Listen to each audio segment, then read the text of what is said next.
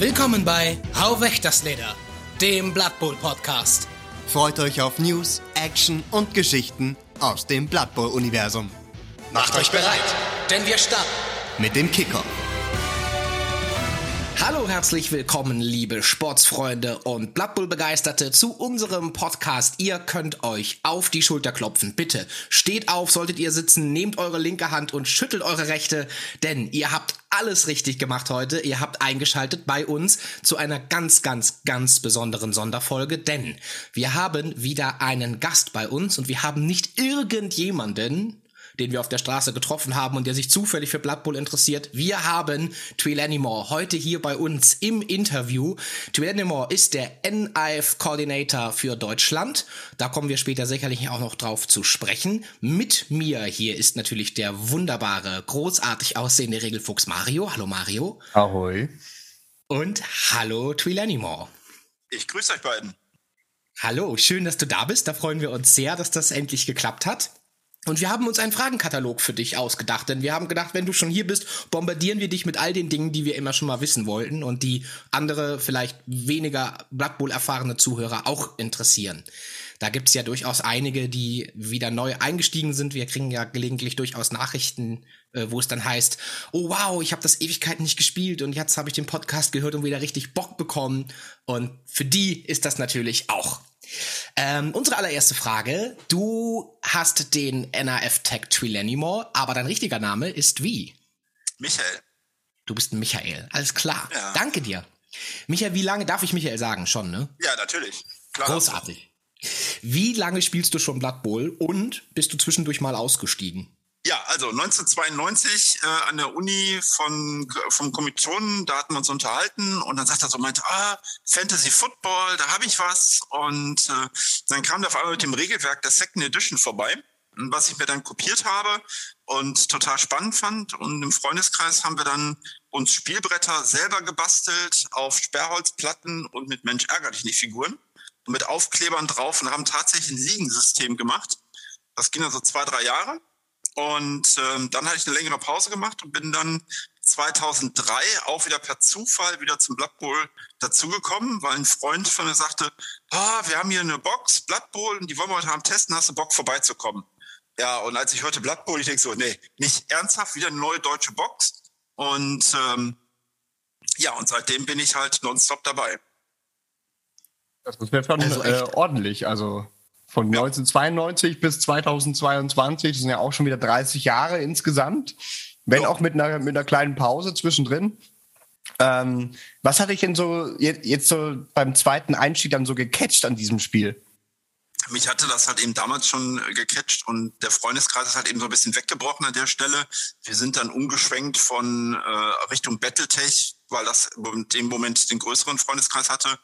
Aber äh, als dann auf einmal wieder Blood Bowl dann aufkam und mit mehreren Freunden das Ganze halt gespielt haben, ich fand es einfach nur total klasse, dass es endlich jetzt wieder möglich war. Und ähm, für mich war es einfach noch ein Punkt, 1992 an der Uni, damals das Astrogranitfeld war schon mit 100 D-Mark damals noch schon verhältnismäßig richtig teuer gewesen, was ich mir gar nicht leisten konnte. Und das war 2003 natürlich schon etwas anderes. Dann im Berufsleben eingestiegen, habe mir Figuren bemalen lassen und äh, das war einfach super gewesen. Lässt du dir heute auch noch Figuren bemalen oder bemalst du deine Teams mittlerweile selbst? Ich habe es einmal versucht, Figuren selber zu bemalen und es ist grandios gescheitert und ich gebe es auf. Ich habe damals vers ja, ich habe versucht, mir eine Skaven-Armee, zu dem Zeitpunkt war es Warhammer gewesen, zu bemalen. Und ich kann mich noch dran erinnern, wie hier draußen im Garten 300 Figuren standen, die ich alle braun grundiert habe. Und ähm, das ist kläglich gescheitert. Und danach habe ich gesagt, ich versuche das gar nicht. Einmal noch mal den Pinsel geschwungen und ich sah mich nur zittern und ich dachte so, nee, das brauchst du nicht anzufangen. Ja, nee, das habe ich, ähm, das habe ich wie gesagt auch äh, gar nicht erst versucht und ähm, ich hatte halt einen günstigen Maler an der Hand, äh, Mhm. der mir die Figuren halt bemalen konnte und das war dann halt vertretbar. Ja. Also ich habe auch mittlerweile bin ich dazu übergegangen, ich nenne das jetzt mal vorsichtig Battle Ready, also drei Farben mit Tusche und ein bisschen akzentuieren. Das ist wirklich keine hohe Kunst, so dass aber zumindest irgendwie ein bisschen Liebe drin steckt. Aber ich empfinde mich und ich glaube Mario ist da ähnlich drauf, auch eher als Spieler denn als Bemalkünstler. Es gibt da ja wirklich Menschen, die da Kunstwerke erschaffen. Das, das begreife ich auch nicht. Ich gucke da drauf und denke, Du benutzt die gleichen Farben, den gleichen Pinsel wie ich, aber ich verstehe nicht, wie du dieses Ergebnis zustande bekommen hast. Das kriege ich nicht hin. Dafür habe ich nicht die Geduld und äh, da habe ich riesen Respekt vor. Und dann ja auch super, wenn es dann Leute gibt, die sagen, ich male lieber und spiele eigentlich gar nicht so gern, die dann quasi das ausgleichen, dass wir das gar nicht so gerne machen. Ich habe mich so noch nicht mal an Figuren versucht, sondern ich habe tatsächlich für die ersten Turniere von mir die NAF-Pokale selber bemalt. Und das war schon so ein Krampf gewesen, dass ich gesagt habe, so, das mache ich nicht im Leben nochmal. nee. Ich organisiere Turniere, aber ich bemale nicht die Preise. da musst du ja jemanden versuchen dann. Genau. Aber gibt es was, äh, wo du jetzt heute auch nach Draufsicht, nach deiner langen, langen Zeit als Spieler beim Spielen sagst, das ist ein Aspekt, den Blood Bowl hat als Spiel, eine Mechanik, ein Regelsystem, wie dem auch immer sei, was du besonders schätzt, gerade im Verhältnis zu anderen Spielsystemen. Du hast vorhin schon ähm, Warhammer erwähnt, du hast das Mac Warrior erwähnt. Ähm, wo sind da für dich die herausragenden Merkmale des Blood Bowl-Systems? Bevor ich zum Blood Bowl gekommen bin, habe ich äh, viel Schach gespielt. Und ähm, ich ver vergleiche mal Schach so ein bisschen mit Blood Bowl oder umgekehrt, ähm, weil doch vieles ist ähnlich und das eins der größten en Unterschiede ist halt eben die, ähm, das, der Würfelaspekt und auch noch das äh, Socializing dabei. Du hast halt verschiedene Rassen, du hast verschiedene Teamaufstellungen, es sind immer wieder verschiedene Würfelwürfe. Das heißt, keine Partie ist der anderen ähnlich. Natürlich kann man mit Taktik dem Ganzen herangehen ich bin eher so der intuitive Spieler. Ich muss halt gucken, was gefällt mir, was gefällt mir nicht. Und ähm, für mich ist halt insgesamt immer das Wichtigste dabei, du hast ein spannendes Spiel, wo du zwei Stunden wirklich abstalten, dich auf die Partie konzentrieren können. Und trotzdem hast du, ist dann immer noch der Aspekt, meine ich, ne, dass du einen fairen Gegenüber halt hast, mit dem du dich trotzdem noch unterhältst. Also das ist ein ganz anderes Feeling und das finde ich halt eben einfach toll. Mhm. Wo du gerade eben schon angesprochen hast, so, es, es gibt Sachen, die dir einfach äh, eher liegen und die du eher magst. Hast du denn ein Lieblingsteam, was du äh, schon immer irgendwie gesagt hast, so, zu dem habe ich mich immer hingezogen? Ich bin aus, ich komme von der Herr der Ringe Generation. Und wenn ich Herr der Ringe Generation meine, meine ich tatsächlich, ich habe die Bücher gelesen, die Originalbücher. So, und bin also, die Filme danach sind gekommen, demzufolge man hat irgendwo so im Fantasy-Bereich seine Lieblingsfiguren gesucht und für mich sind es halt die Halblinge geworden. Halblinge und Zwerge. Shame on me, meine ich Zwerge, fast der natürliche Feind von Halblingen, aber ich mag sie beide halt gerne. Das ist schön, ist, ist auf jeden Fall eine schöne Mischung aus beiden. Ja. Spielst du dann auch gerne die, äh, die Old World Alliance? Ich habe sie, glaube ich, einmal gespielt oder zweimal. Ich habe sie zumindest mal ange. Es ist auf jeden Fall ein Team, was mir so von der von der Aufstellung her sehr gefällt. Es sind Menschen drin, es sind Zwerge drin, es sind Halblinge drin. Also eigentlich alles das, was so in meinem Spielprinzip liegt. Die neuen Regeln haben sie ein bisschen verunstaltet und da muss ich tatsächlich nochmal richtig einsteigen und die nochmal spielen. Normalerweise spiele ich immer ein Team, immer eine komplette Blood Bowl-Saison, so um 20 Spiele, um mal so ein gewisses Gefühl für so ein Team zu bekommen. Und äh, Old World Alliance habe ich tatsächlich bisher noch nicht gespielt. Da würde ich voll mein Plus eins hinterhängen. Mir geht es ähnlich. Ich finde, man muss schon so 20 Spiele eigentlich mit einem Team machen, um wirklich ja.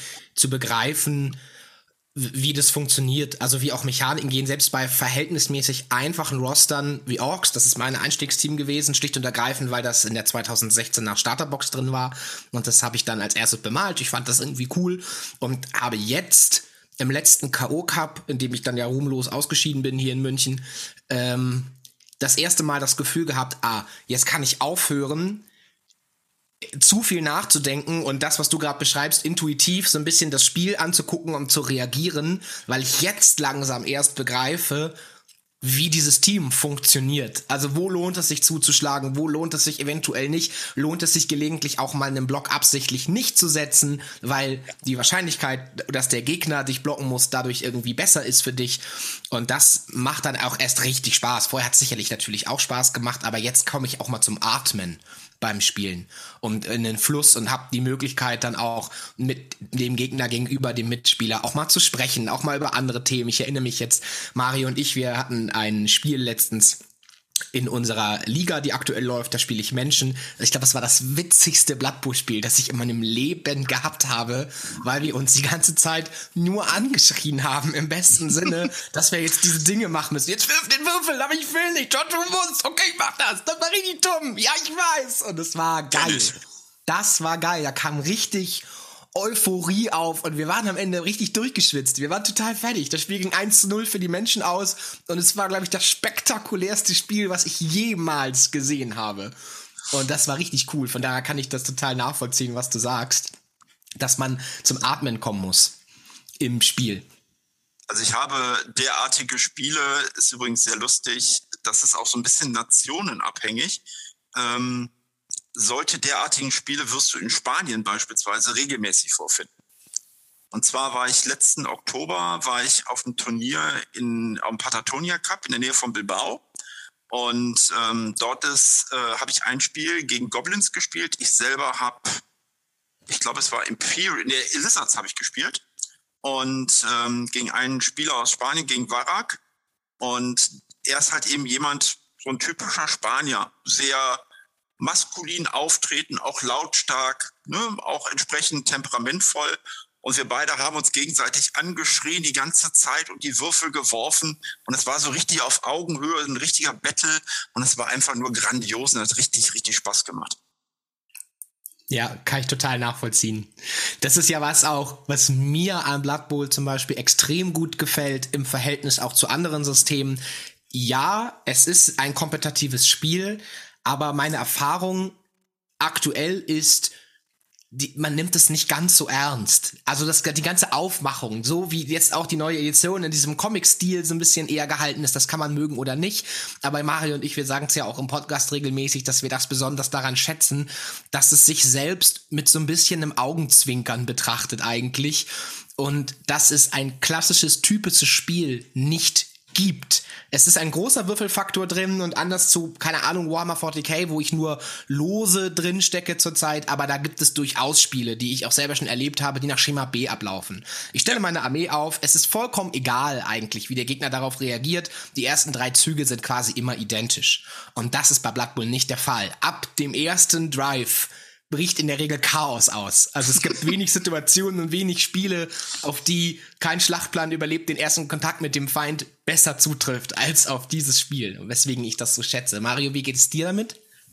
Ja, also ich, ich, ich liebe einfach Blood Bowl in, in seiner kompletten Chaos bejahenden äh, Rage. Also ich finde das einfach großartig. Ähm, wie oft hatte man schon, dass man irgendwie drei Würfel gegen einen Goblin vor sich hatte und sagt sich, ja, den hau ich jetzt aufs Maul und man bekommt einen Triple Skull und denkt sich, hm, soll ich den Reroll benutzen? Ja, ich benutze den Reroll und nochmal ein Triple Skull und auf einmal ist der erste Drive direkt am Arsch aber das finde ich auch super. Da kann auch einfach mal, wir haben einen Kollegen von uns, der Andreas, der sagt immer wieder solche Sätze wie, ja, das muss ich jetzt machen, ich habe keine andere Wahl, obwohl er noch gar nicht seine ganzen Aktionen ausprobiert hat und macht dann einen Two-Dice-Block gegen sich selber und kriegt einen Double-Pow. Ja, dann nehme ich halt das, wenn es nicht anders geht.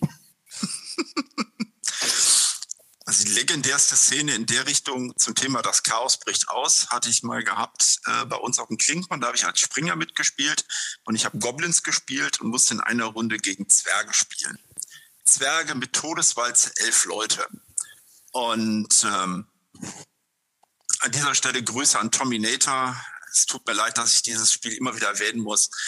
Ähm, ich habe die Offense gewählt und äh, er baut auf und ich, ich hau mit meinem Troll am Anfang Casualty gegen den ersten Zwerg. Da ich so, okay, den nimmst du jetzt mal mit. Dann denke ich so als zweiten Zug, mein Goblin mit der Bombe und Hail Mary Pass, die kannst du jetzt ja mal werfen. Mal gucken, was passiert. Die Bombe flog und landete bei ihm mit im Zwergenpult drin Trollslayer, Casualty. Ein Blitzer, Stunt. Ich denke so, hm, wenn du jetzt noch hingehst und den Goblin wirfst und der sollte zufällig noch landen und den Ball in die Endzone reinbringen, dann ist auch die Todeswalze weg. Gesagt, getan, Ballübergabe, den Goblin geworfen, er läuft in die Touchdown-Zone rein, Todeswalze weg. Der Zwergenspieler hat noch nicht gespielt und er spielte ab jetzt nur noch mit acht Spielern weiter. Die Partie ging am Ende 4 zu 0 für meine Goblins aus. Das wird er sich auf seinen Grabstein schreiben lassen. Vermutlich. Definitiv. Ja, und, aber das sind Momente, oder? Dass wir jetzt hier ja. zusammensitzen und über, über sowas sprechen, das ist ah. irgendwie die Magie, die dieses Spiel macht. Ja. Letzte Saison hat ein Oger in einem Spiel sechs Orks umgebracht. Sechs. In zwei richtig, Drives. Richtig getötet? Getötet. Oder wir hatten ein Freundschaftsspiel, Jan gegen mich, äh, das erwähne ich auch immer gerne. Nach der ersten Halbzeit war mein Nörgel-Team auf vier äh, Linemen reduziert. Der Rest war entweder tot oder einfach nur noch äh, verkrüppelt am Boden. Ich habe in einer meiner ersten Saisons habe ich Skaven gespielt und ähm, einer bei uns aus der Liga hat halb äh, Goblins gespielt. Und zu dem Zeitpunkt waren die Regeln schon so umgeswitcht, dass Goblins nur noch mit Trollen zu spielen waren. Und er hatte sich die zwei Oger bemalt, weil kurz vorher waren noch Oger möglich. Und dann haben wir aber auch gesagt, ja, du kannst auch mit Ogern spielen. Und ich habe dann in meiner Ligapartie mit 8 zu 0 Touchdowns und 8 zu 0 Casualties gegen ihn gewonnen. Und er war so deprimiert gewesen, dass er gesagt hat, so, ich spiele die nie wieder, ich verkaufe die. Und ich habe ihm dann das Team dann direkt abgekauft. Der Arme. Äh, ja, ja, so kann es gehen. Aber jetzt haben wir jetzt ganz viele schöne und äh, leuchtende Momente irgendwie beschrieben. Gibt es einen Aspekt am Blood Bowl, der dir auf die Nerven geht manchmal? Ob das Community ist oder ein Spielsystem oder eine Regel zum Beispiel? Was immer etwas, etwas nervt, ist, ähm, wenn die Leute anfangen rumzuheulen. Wenn sie also über die Würfel nörgeln, wie viel Glück doch der andere hat, und äh, es ist offensichtlich, dass teilweise die Züge halt kritisch gewählt sind vom Gegner, dass er manche Dinge halt sehr früh macht, wo du denkst, ah, ob das so cool war, an der Stelle das schon zu machen. Also dieses Missverhältnis zwischen dem, was die Würfel bringen sollen, also seine eigene Erwartungshaltung und dem, was die Würfel dann tatsächlich bringen, ähm, das nervt dann teilweise. Und was ich auch immer ärgerlich finde, ist manchmal, wenn du einen Gegner hast, der so ein bisschen herablassend ist. Mhm. Wo du das Gefühl hast, meine ich, so, das ist kein Partie auf Augenhöhe, sondern er steht über die Dinge drüber und versucht ja dann auch das Ganze auch noch mit teilzuhaben, ob absichtlich, unabsichtlich. Aber das ist dann kein Spiel auf Augenhöhe. Das, das fängt dann teilweise an, du bist deinen Zug am Machen und der orientiert sich an deine Bretter rechts und links und nicht auf das eigentliche Brett. Und äh, das ist das ist nervig, weil das sind dann so zwei Stunden, wo du am Ende denkst, so, pff, war das okay, war das ein schönes Spiel, hm, mäßig, so ein bisschen verschwendete Zeit, je nachdem, wie die Partie dann noch ausgegangen ist. Ähm, du hast ja schon viele Spiele auch außerhalb von Deutschland erlebt. Wenn du jetzt gerade solche kritischen Momente ansprichst, äh, hast du das Gefühl, dass es eher in anderen Nationen verbreitet ist? Ob das jetzt eher so die Engländer sind oder die Spanier oder hast du das Gefühl, das sind eher wir die Deutschen oder ist es eigentlich unabhängig davon? Hast du das bei jedem schon erlebt? Nee, tatsächlich. Ähm, gewisse Aspekte erlebst du immer wieder. Du hast immer wieder Gegner, die sind sehr ruhig. Äh, das hast du durch die Bank durch. In Deutschland, deine Geg die, die meist, viele Gegner sind halt sehr strategisch, sehr ruhig, sehr gelassen, sehr konzentriert bei der Sache. Die nehmen das schon kämpferisch. Ich glaube, das ist in allen Sportarten in Deutschland so. Man spielt nicht gerne gegen Deutsche ähm, in Frankreich, ähm, also ein paar Franzosen habe ich über den World Cup kennengelernt. Da ist natürlich immer das, die Sprachbarriere dabei. Mhm. Und ähm, wenn du dann einen Gegner hast, der kein Englisch kann, ich selber kann kein Französisch, dann ist das eine sehr ruhige Partie. So, die spielst halt runter und gut ist. Ähm, persönlich mag ich Partien gegen Italiener eher weniger, es gibt Ausnahmen, aber im Großteil, ich habe auf dem letzten World Cup fünf Partien gegen Italiener gespielt und alle fünf waren unterm Strich nicht so schön. Das ist so eine gewisse Mentalitätsfrage. Hm. Spanier mag ich sehr gerne. Das ist immer auf Augenhöhe, da kannst du dich mit brüsten. Das ist so wie ein Stierkampf. und dann kannst du aussuchen, ob du der Stier oder der, der Torero bist. Und äh, das, da wird halt mit geschwellter Brust gespielt. Das macht schon recht Spaß. Und ähm, Engländer sind auch sehr nüchtern, sehr umgänglich. Das ist auch mal sehr, sehr angenehm. Ja, und der Rest sind halt kleinere Nationen. Belgier, Holländer, das ist immer recht spaßig. Aber auf Weltmeisterschaften zum Beispiel ist dann die Sprache am Spielbrett schon Englisch, nehme ich an. Ja, das, wie gesagt, das kommt halt völlig auf den Gegner an und wenn du halt einen Gegner hast, der kein Englisch kann, dann wird es halt schwierig. Dann wird es halt tatsächlich eher eine ruhige Partie, aber im Großen und Ganzen findest du halt schon alles, die dann Englisch sprechen und äh, das funktioniert schon sehr gut. Mhm. Wo wir es gerade eben über so viele Turniere haben, spielst du eigentlich lieber Liga oder lieber Turniere? Ich spiele eigentlich gerne beides. Mhm. Also ähm, Liga hat halt immer den, den Flair, dass man äh, immer da versucht, noch so ein bisschen in der Liga halt entsprechend da nach oben zu kommen und das ganze Konstrukt halt über einen längeren Zeitraum sieht. Ein Turnier geht halt maximal über zwei Tage, dann bist du da durch. So, das heißt, nach sechs Partien ist, äh, ist das Turnier rum und je nachdem, wo du halt stehst, stehst du eben oben oder stehst halt unten, also oder in der Mitte irgendwo. Und in der Liga kannst du halt ein bisschen mehr rausholen. Und eine Liga hat natürlich auch ein Gemeinschaftsgefühl.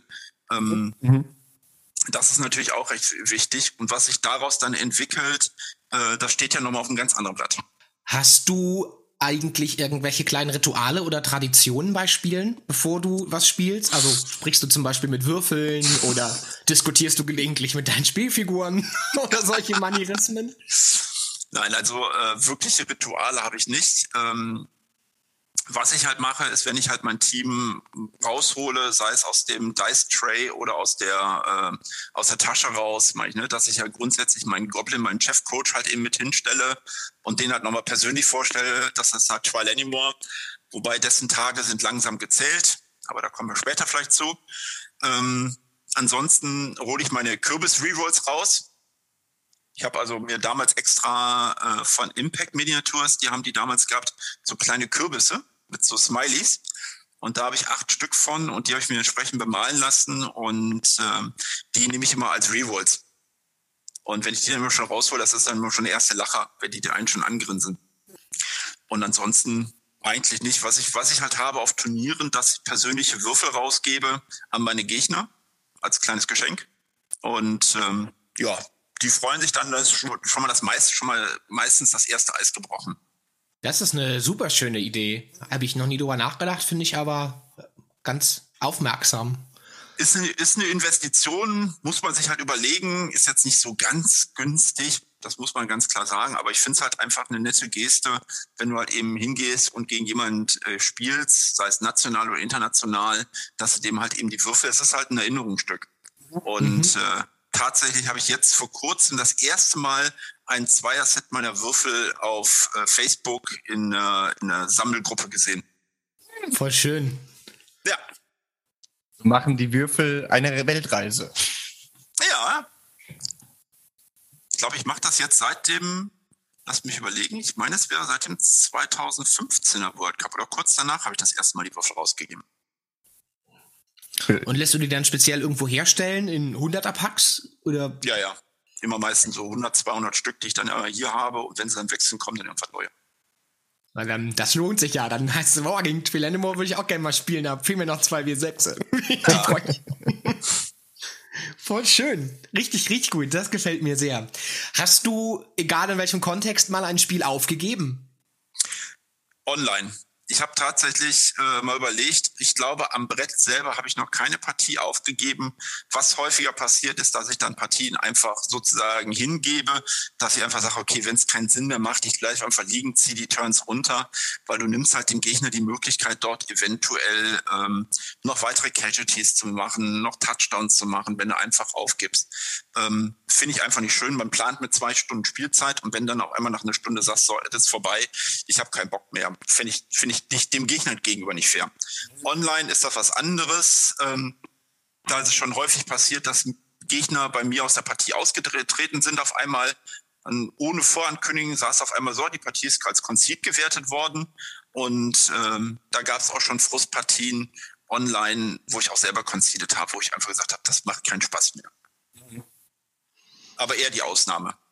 Okay, weil mir geht es tatsächlich immer so, wenn ich in das Regelbuch gucke und über diesen Paragraphen stolpere, eine Partie aufgeben, jetzt gerade speziell in einem Ligabetrieb, da denke ich immer, boah, also die Strafe dafür, eine Partie aufzugeben, ist so hoch, dass mir das immer nicht realistisch erscheint. Ich denke halt jedes Mal, ich würde es auf jeden Fall bis zum bitteren Ende durchspielen, ehe ich in einem Ligabetrieb dem Gegner hier was schenke. Also inklusive meine Starspielerpunkte, beziehungsweise die MVP-Nominierung etc. etc. Das finde ich unverhältnismäßig, beziehungsweise gut gesetzt dann vom Publisher der Regeln, dass das einfach eine hohe Hürde ist, ein Spiel abzugeben, weil ich sehe das ähnlich wie du, finde das bisschen respektlos. Klar, es gibt mal Spiele, da läuft's nicht und es gibt auch Spiele, da läuft es so gar nicht.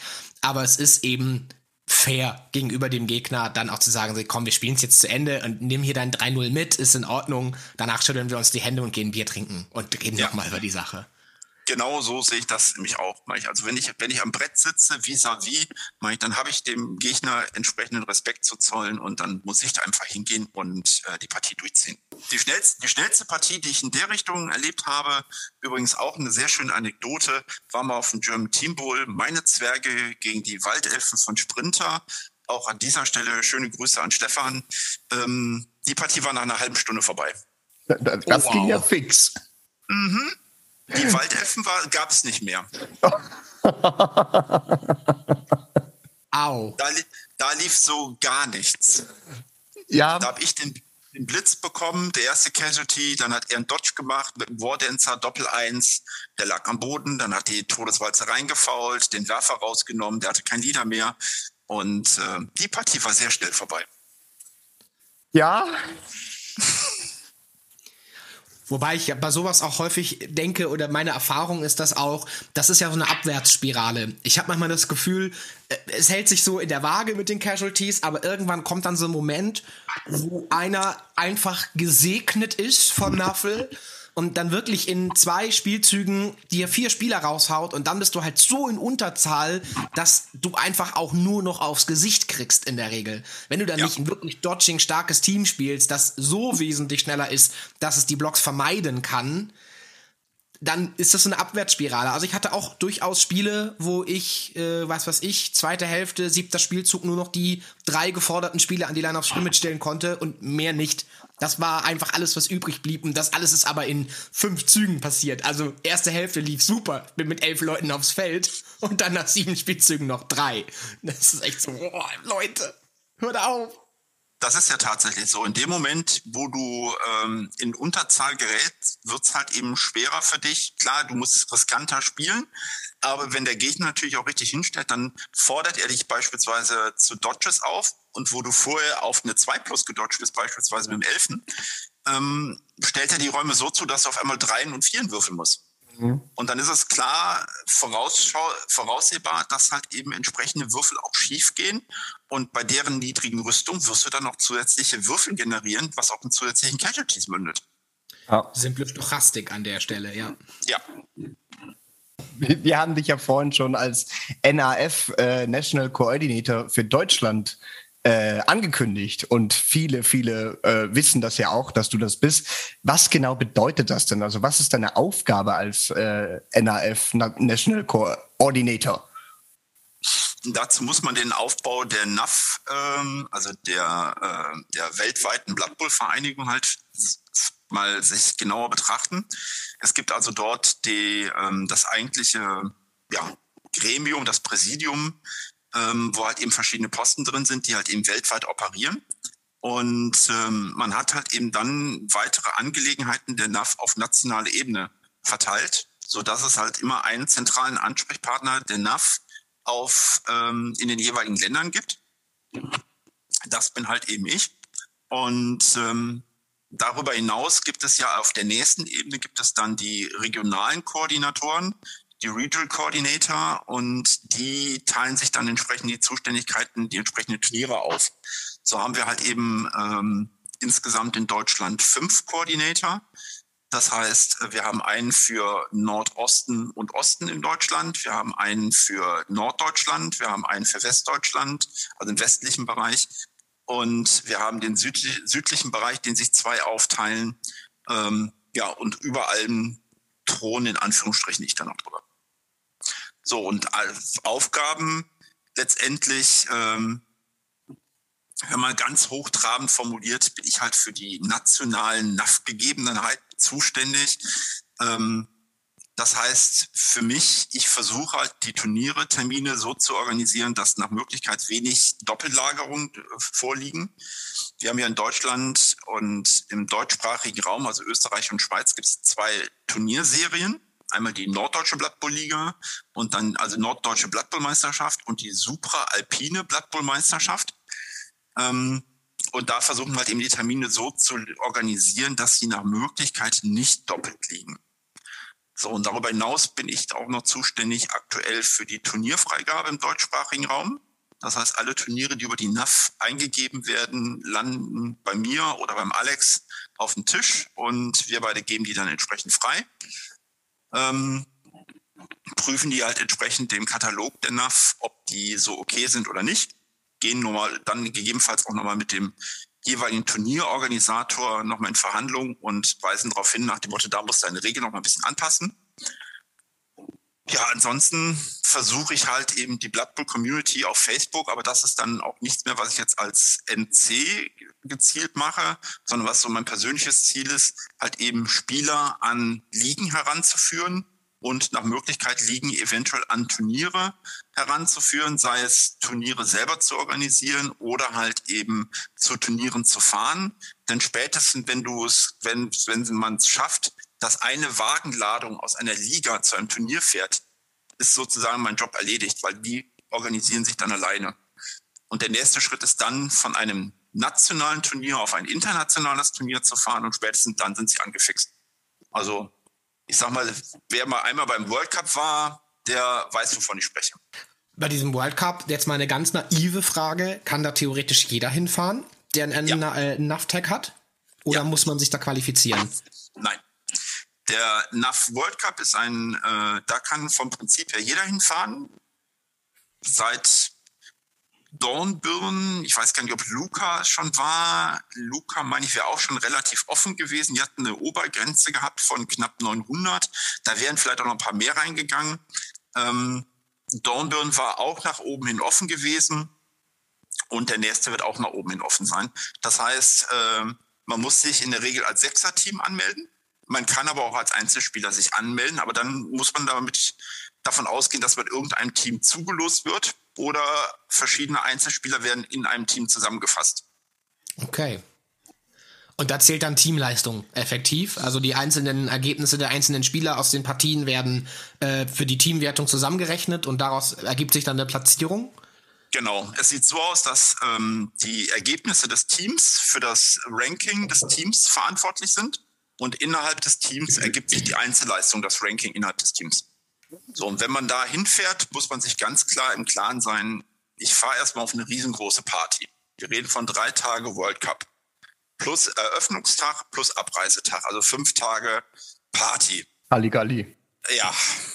Man kann es auch liebevoll, da dem weiblichen Geschlecht nicht zu nahe zu treten zu wollen, als Männertour bezeichnen, weil der Anteil der Frauen ist eher gering, aber es gibt. aber es gibt ihn. Ja. Ganz klar. Und das ist halt wirklich, meine ich, ne, ein Meet and Greet von Freunden internationaler Natur, die man halt auf anderen World Cups kennengelernt hat oder auf anderen Turnieren. Also in Dornbirn bin ich aus dem Grüßen fast nicht mehr rausgekommen. Und äh, das wird beim nächsten World Cup entweder in Alicante oder in Lyon nicht besser werden. Voll gut. Klingt richtig gut. Ich kann es euch nur wärmstens ans Herz legen und äh, versucht, dahin zu kommen, versucht, entweder aus der Liga ein Team zu organisieren, da wisst ihr, mit welchen Leuten ihr da hinreist. Und ähm, es ist eine Mordsgaudi. Man muss sich von vornherein verabschieden. Man spielt in der Regel nicht oben an den oberen Tischen mit. Ich glaube, das letzte Mal sind wir, ich glaube, von Team-Ranking her, glaube ich, irgendwo um Team 100 gelandet. Und ähm, wir hatten insgesamt 200, 230, 250 Teams waren da gewesen. Wir waren irgendwo um Tisch, also Team, Team Ranking 100 rum. Und eine Einzelwertung war ich sogar, glaube ich, unter den, ich weiß es gar nicht mehr, müsste ich nachgucken. Aber es war, ich war zweit- oder drittbester Zwerg gewesen. Aber es das geht ist ja dann auch ganz respektabel. Ja. Ja, aber es geht ja auch dann äh, in erster Linie auch eher, eher um die Gaudi, nehme ich an. Es Ja. ist- geht ja, man kommt ja nicht daher, ich will unbedingt gewinnen. Nein.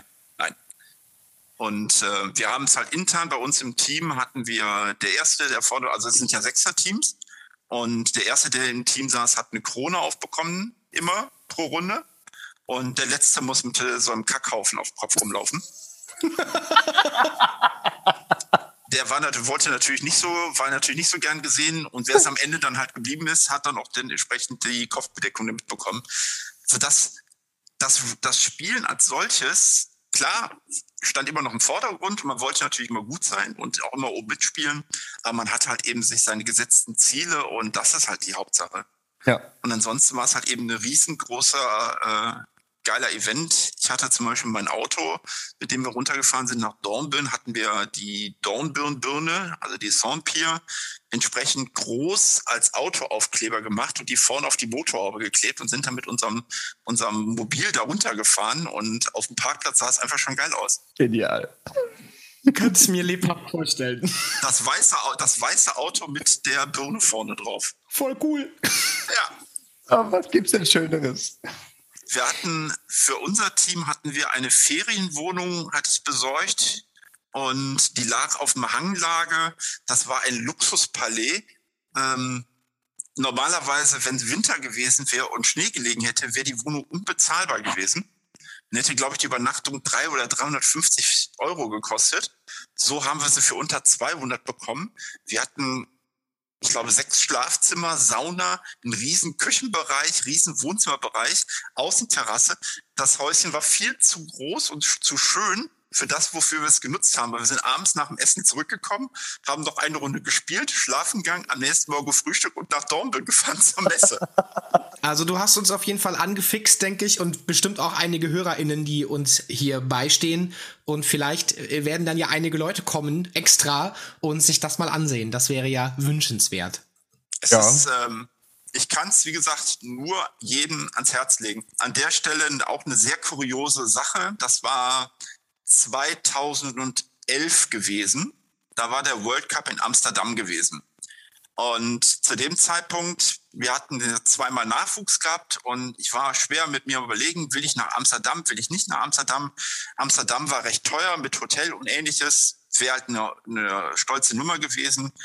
Und zu dem Zeitpunkt war meine Frau halt eben nicht berufstätig gewesen, sodass ich gesagt habe, okay, ich fahre nicht zum World Cup. Und ähm, ich hatte aber unseren Klingenkon geplant als Turnier und bekam irgendwann eine E-Mail rein auf Englisch, wo gefragt wurde, ob noch Plätze bei dem Turnier frei wären. Und ich guckte so, ah, okay, ja, natürlich sind noch Plätze frei, aber warum die Anfrage auf Englisch kommt, erschließt sich mir nicht, meine ich, ne? Kommt ja aus Austria, meine ich, ne? Also die können doch Deutsch schreiben, aber gut, ich antworte denen auf Englisch, meine ich, ne? Egal. Bis sich dann nachher herausgestellt hat, kurze Zeit später, das waren keine Österreicher, die bei mir aus gefragt haben, sondern Australier.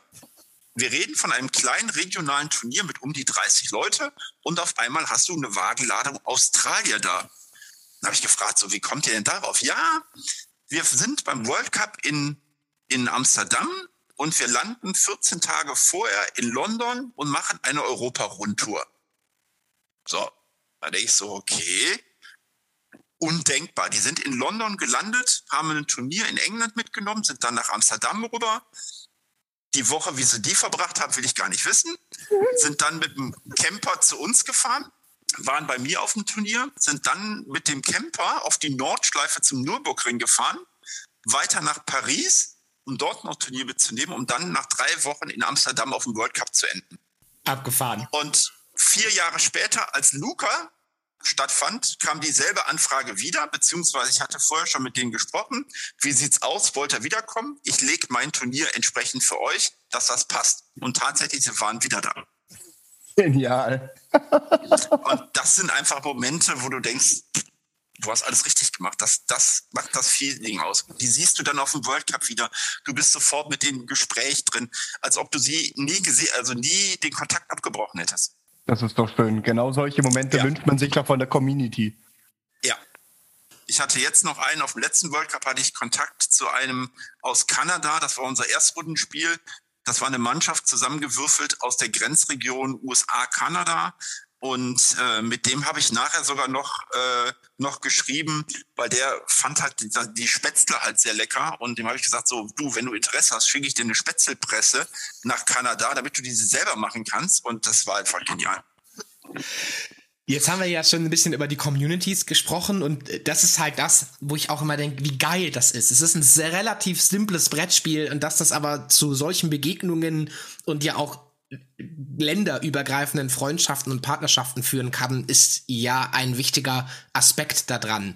Ne? Immer unter dem Aspekt, das ist potenziell ein kompetitives Spiel, das aber in ja. solcher Freundschaft und Kameradschaft irgendwie ausgetragen wird, finde ich bemerkenswert und schön. Sollte man sich vielleicht weltpolitisch mal eine Scheibe von abschneiden oder so. Dem ist so. Wäre auf jeden Fall nicht so schlecht. Kann ich dem einen oder anderen osteuropäischen Staatsoberhaupt vielleicht mal nahelegen, seine Probleme auf dem Blattbohlfeld auszutragen. Aber das am Rande. Da wollen wir uns gar nicht drauf vertiefen. Äh, jetzt haben wir auch schon ein bisschen über deine Turniere gesprochen. Du hast vom Klingen Cup erzählt und du hast ja, und hier schließt sich der Kreis zu deinem Lieblingsteam vom Anfang, bist Veranstalter des Fling Nation Cups. Magst du uns etwas darüber erzählen? Der Fling Nation World Cup wird's werden.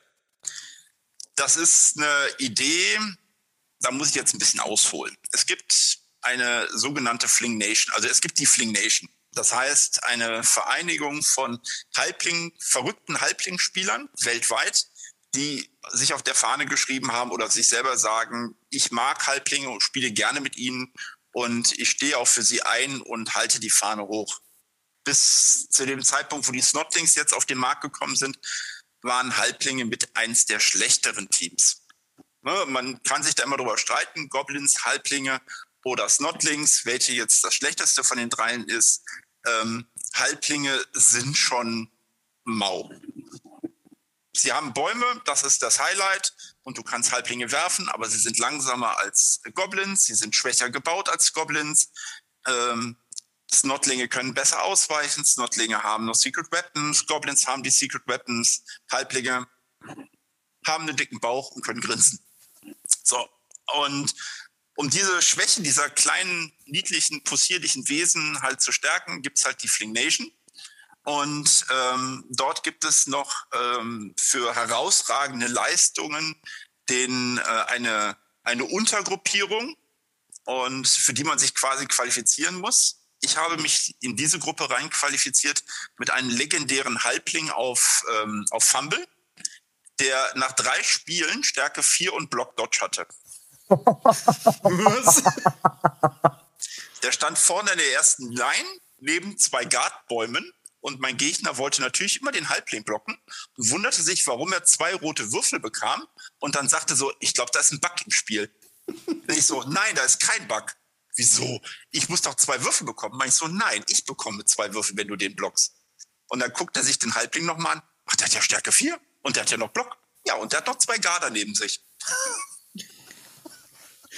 Stecke 6, bitteschön. Du bist dran. Genau. Und diese, dieser Teil ähm, federführend übernimmt das David Puck Mason. Ich weiß, vielleicht hat der eine oder andere die schon mal auf Facebook in der Community gesehen, der die 100 Feet Heroes, ein Halbling-Team, halt spielt.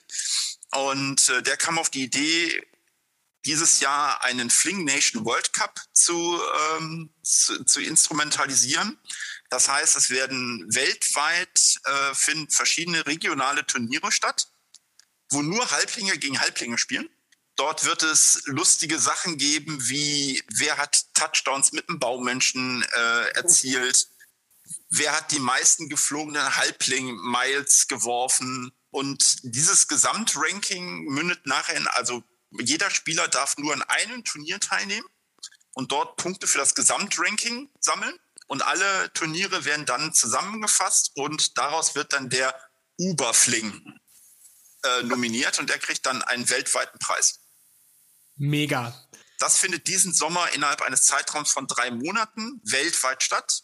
Aktuell sind mir, ich glaube, sechs Turniere bekannt. Es werden vier in England stattfinden. Mit Sebastian, auch Grüße hier an dich raus, also Waking 87 äh, und ich, wir organisieren den Deutschen in Bielefeld. Und aktuell weiß ich noch von einem Turnier in Florida, Genial. die da halt eben mitmachen werden. Und für Deutschland kann ich mal so viel als Preview äh, mal verkünden. Ich habe eine, eine Tagungsstätte angemietet, ähm, wo wir freitags bis sonntags halbling-typisch untergebracht sind. Das heißt, äh, es werden Betten vorgehalten. Man kommt also an, man kann sich direkt wohlfühlen und es gibt nicht rund um die Uhr Essen, aber nach jeder Partie wird es eine Mahlzeit geben. das ist ja genial. Also samstags wird es Frühstück geben, eine Partie Blood Bowl, Mittagessen, eine Partie Blood Bowl, Kaffee trinken, eine Partie Blood Bowl, Abendessen, eine Partie Blood Bowl. Und äh, das Ganze dann sonntags auch nochmal, also insgesamt sechs Partien. Und ähm, da das Ganze so nur möglich ist, weil wir da mit freitags mit Anreise sein soll, wird es freitagsabends ähm, noch diverse Spiele. Also momentan ähm, bin ich am überlegen, halt ein Squickhopper Race anzubieten äh, Halflington Tennis, äh, Death Roller Race wird es wahrscheinlich auch geben. Und ähm, dazu noch vielleicht noch äh, Draft Bowling, da muss ich mal gucken. Und ähm, eventuell sogar noch ein, ähm, ein B7-Turnier. Genial. Einfach nur genial es ist nicht günstig, aber man muss bedenken, in den gesamten Preis, äh, da ist halt Übernachtung und Verpflegung komplett mit drin. Mhm. Ich kenne das, ich kenne die Location selber, sie ist halt eben am Hang gelegen im Grünen. Es hat schon so ein gewisses Auenland-Feeling. Wenn man einmal um so ein Bielefeld an der Hanglage lag und es ist wirklich nicht in der Innenstadt, es ist außerhalb, es ist grün drumherum und man hat das Gefühl, ich könnte jetzt auch im Hobbit-Film mitspielen. Man kommt an, man fühlt sich äh, sofort wohl und äh, drei, zweieinhalb Tage halt wirklich saugutes Feeling. Ich fahre jedes Jahr zum Spielewochenende dorthin und das ist ein gesetztes, äh, gesetzter Termin seit 25 Jahren. Und wann genau findet es statt? Ähm, ich meine, es wäre der 15. bis 17. Juli. 15. bis 17. Juli. Und äh, ist aber ausgebucht wahrscheinlich, oder? Äh, in der Tat noch gar nicht, weil ich bis jetzt noch die Regel noch gar nicht verbreitet habe. Ah, okay. äh, das ist ein, ja, es ist tatsächlich, ich habe den Termin schon bekannt gegeben. Ich muss jetzt unbedingt ähm, innerhalb der nächsten Woche die Regeln veröffentlichen. Also bis jetzt ist noch äh, sozusagen noch kein Platz äh, ausgebucht. Aber es gibt quasi schon sozusagen Reservierungen. Äh, ja, die wird es definitiv geben, ja. Das ist ja, äh, ja, hochinteressant tatsächlich. Also, liebe ZuhörerInnen, wenn ihr noch Bock habt, euch das nicht entgehen zu lassen und ihr müsstet Twileni Morris bzw. Michaels Grinsen äh, sehen können, während er davon erzählt, äh, das verheißt auf jeden Fall Epochanes. Dann äh, 15. bis 17.07. voraussichtlich. Ansonsten Informationen gibt's auf Facebook. Da krieg ich das zumindest regelmäßig mit, dass da News immer wieder gepostet werden. Ja behaltet euch das im Hinterkopf. Das kann auf jeden Fall sinnvoll sein. Ich bin ernsthaft selber am überlegen. Das hatten wir ja schon mal, ob ich hinfahre, ob wir es gebacken kriegen bei Mario, meine ich kann nicht. Du sagtest irgendwie, da, da wäre was. Ich habe leider ähm, äh, Auftritte äh, zu diesen Zeiten. Also ich spiele Freitag, Samstag und Sonntag komplett durch. Ansonsten hätte ich mir auch irgendwie äh, das einmal kurz für einen Abend angeschaut, das Spektakel nur zuschauen zu können. Das wäre mir auch schon genug gewesen, aber leider geht es sich gar nicht aus bei mir. Äh, deshalb hoffe ich komplett auf dich, Jan. Du musst uns vertreten. Ich muss dann die Fahne hochhalten, die Hau weg das Leber-Fahne. Ihr müsst das Halbling-Gedicht vortragen. Wir ja. müssen ja auch noch das Halbling-Gedicht. Ich, ich ja, war mir nicht mehr sicher, was. ob du dich noch daran erinnerst. Natürlich. Ja, Jan hat ein schwaches Gedächtnis manchmal. Das ist kein Problem. Ich habe das umso besser. ich war mir nicht mehr sicher, ob du dich daran erinnerst, dass wir dieses oh. Halbling-Gesicht haben. Und äh, wir das jetzt, wir müssen das auf einen Banner drucken, nehme ich an, damit ihr das irgendwo in den Eingangsbereich hängen könnt oder so.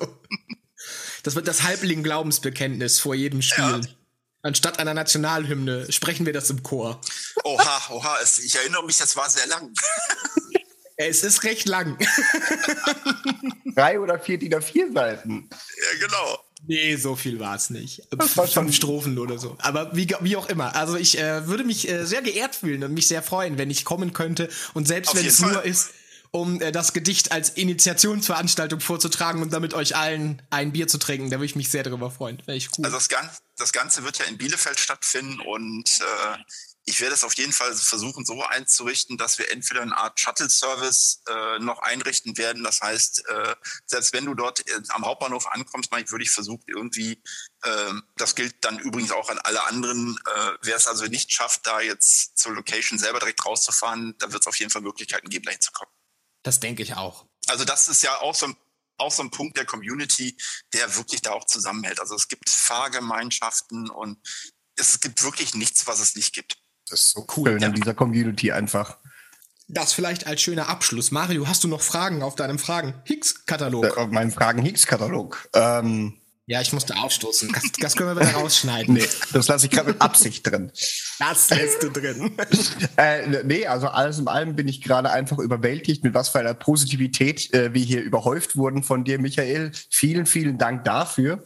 Ähm, ich habe gerade keine Fragen mehr äh, auf Abschluss parat. Hast du noch welche, Jan? Nein, ich bin genauso blank wie du und ganz selig und glücklich und mir ist wieder bewusster geworden, warum ich dieses Spiel so liebe und äh, warum ich da so dranbleibe und warum ich das so wichtig finde, das weiter hochzuhalten und das weiter in die Welt hinauszutragen und zu sagen, liebe Tabletop-Begeisterten, denn es gibt ja mittlerweile eine ganze Menge von euch, gebt Blood Bowl eine Chance. Es ist ein sehr gutes Spiel. Besser als die meisten anderen, die ich kenne die meisten, äh, die meisten GW-Anhänger und Fanboys äh, oder viele behaupten sogar, dass Blood Bowl sogar das Beste von denen ist. Ist er? Würde ich unterstützen. Ja, absolut. Zumal, und das muss ich jetzt doch nochmal sagen, weil ich dachte das immer ganz nicht gern, Entschuldigung, dass ich dir das Wort abschneide, Mario. Ähm, ich finde ja bis heute, es ist jetzt, wenn wir mal von einem GW-Produkt ausgehen, das mit am besten gebalancete.